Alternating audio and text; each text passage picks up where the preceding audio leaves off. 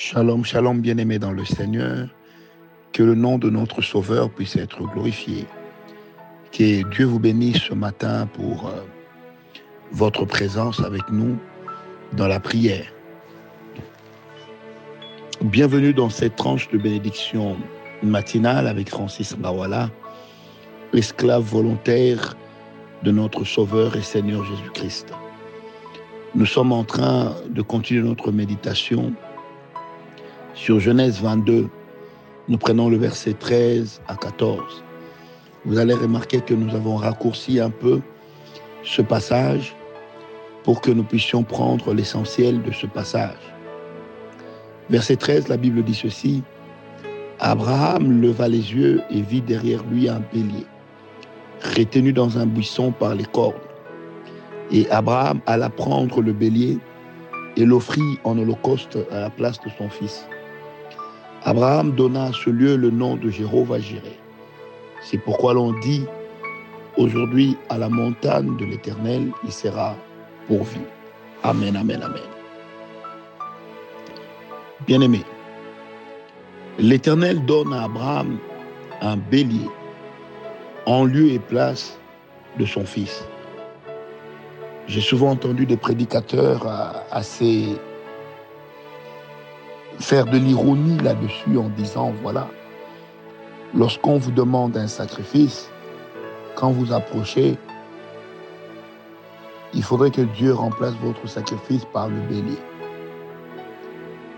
Je crois que aujourd'hui, malheureusement, dans l'Église de Dieu, nous sommes prompts à vouloir tourner en dérision des choses qui sont d'une importance capitale pour la vie du chrétien, pour la marche dans la foi.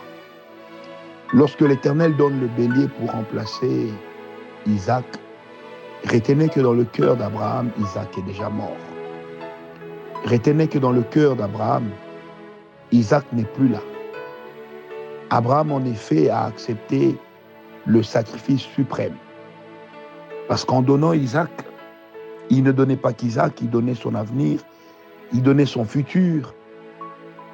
Il donnait celui sur qui sa gloire devait reposer. J'aimerais dire à une personne ce matin, vous savez, des fois, il est de la volonté de Dieu de pouvoir nous demander de lui donner ce sur quoi nous nous appuyons. Oh, que dis-je Pas des fois, toujours. L'Éternel peut nous avoir donné une chose qui sera pour nous une force. Mais cependant, l'Éternel ne voudra pas que nous puissions placer notre confiance en la chose, mais plutôt que nous puissions continuer à placer cette confiance sur sa personne. Parce que Dieu est au-delà de ce qu'il nous donne. Dieu est plus grand que tous les dons et toutes les grâces qu'il nous donne. Dieu demeure plus puissant que tous les talents qu'il nous donne, même desquels nous pouvons nous retrouver sérieusement truffés. Dieu demeure plus grand que ce qu'il nous donne. N'oublions jamais que le don n'aura jamais la même valeur que le donateur. Le don reste un don. Le donateur reste le géniteur du don. Alors l'Éternel prend entre les mains d'Abraham Isaac. Mais lorsque Abraham veut passer à l'acte, l'Éternel montre le bélier. Le bélier ici, c'est l'image de Christ qui meurt pour nous à la croix, qui prend notre place notre substitut. Le bélier, c'est également l'image de l'exaucement. L'Éternel exauce Abraham. L'Éternel comprend que Abraham est d'accord. Abraham n'a pas hésité. Combien de fois ne sommes-nous pas hésitants lorsqu'il s'agit de prendre des décisions sérieuses, de lever des options importantes?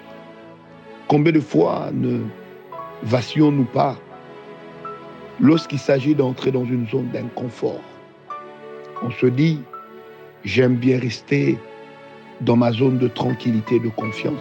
J'aime bien rester dans ce que je maîtrise. Mais voici que l'Éternel peut nous amener dans ce que nous ne maîtrisons pas. Mais c'est pourtant là qu'il est capable de cacher sa volonté. Abraham va donner au lieu le nom de Jéhovah Jireh, le Dieu qui pourvoit. Bien-aimé, on ne peut pas voir Dieu pour voir là où nous, nous n'avons pas donner. On ne peut pas voir Dieu pour voir là où nous, nous n'avons fait aucune prévision. On ne peut pas voir la main de Dieu dans une certaine dimension lorsque nous, de notre côté, nous ne sommes pas prêts à lâcher de ce que nous avons. Retenir ce que nous avons au nom de notre garantie sécuritaire est tout à fait humain. Mais dans le langage de la foi, l'Éternel aime que nous puissions accepter de courir des risques. L'Éternel aime que nous puissions accepter d'oser. L'Éternel aime que nous puissions nous dire, je vais oser, je vais essayer, je vais le faire. Rien ne m'arrêtera. Si c'est ce qui plaît à Dieu, je le ferai. L'Éternel aime également que nous puissions provoquer. Je vais le faire. Peut-être que par cela, l'Éternel agira. Bien-aimé, le langage de la foi est un langage très complexe. Le langage de la foi n'est pas un langage intelligent. Le langage de la foi, c'est le langage de l'audace. Le langage de la foi, c'est le langage de la folie. Le langage de la foi, c'est le langage de qui ne risque rien n'a rien. Le langage de la foi dit, c'est risqué de ne pas risquer. Alors je risque. Le langage de la foi, c'est le langage de celui qui se dit, l'Éternel donnera certainement une réponse. À moi d'oser. Bien aimé, la foi ose. La foi risque. La foi accepte d'endurer. Peu importe le temps que ça prendra, l'Éternel va pourvoir. Des fois, nous disons, Seigneur, je veux que tu pourvoies. Mais lorsque l'Éternel regarde sur la balance de notre foi, rien n'est posé dessus. C'est pourquoi la foi est bonne. Les actes de foi sont très importants. J'ai la foi, mais quels sont les actes de foi que j'ai posés? J'aime le dire et je ne le dirai jamais assez. Ce que nous mettons devant Dieu ne représente pas notre naïveté, mais représente notre acte de foi. Donner à Dieu ce sur quoi je m'appuie n'est pas de la naïveté, mais c'est plutôt un acte de foi. Les actes de foi sont importants et Jacques dit plusieurs fois que si j'ai la foi sans acte, ma foi est morte. Je crois, mais je dois pouvoir traduire ma foi en acte. Je dois pouvoir poser des actes qui montrent que réellement j'ai cette foi. Je dois pouvoir poser des actes qui montrent que réellement je crois. Bien-aimé, une chose est de croire, une autre l'est de pouvoir poser des actes. Allons demander à des gens comme Abraham, allons demander à des gens comme Noé, allons demander à des personnes comme Moïse, allons demander à des personnes comme Élie, allons demander à des personnes comme Paul, allons demander à des personnes comme Jean. Tous ont un point commun. Non seulement qu'ils ont cru, mais ils ont accepté d'oser.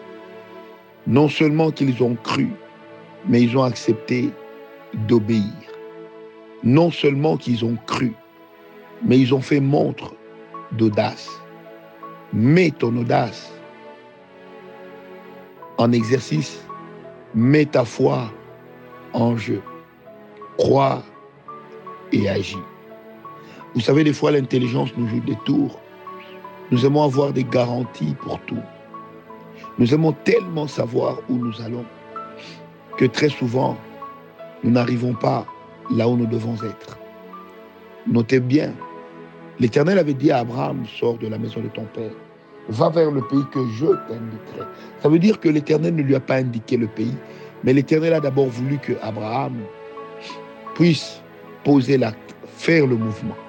Bien-aimé, des fois nos mouvements précèdent l'arrivée. Des fois nos mouvements précèdent la clarté sur là où nous allons. Des fois nos mouvements précèdent le but. Je prie ce matin que la grâce de Dieu nous localise, que le Dieu Tout-Puissant nous voit, qu'il éclaire notre lanterne je prie ce matin que nous soyons capables de poser des actes de foi. Nous ne posons pas des actes de foi parce que nous en avons. Nous ne posons pas des actes de foi parce que nous avons les garanties. Mais nous posons des actes de foi parce que nous croyons. Seigneur, sois avec nous, Jésus. Relève la corne de quelqu'un. Pousse une personne vers toi. Pousse une personne vers ta grâce. Au nom de Jésus. Paix et grâce, les amis.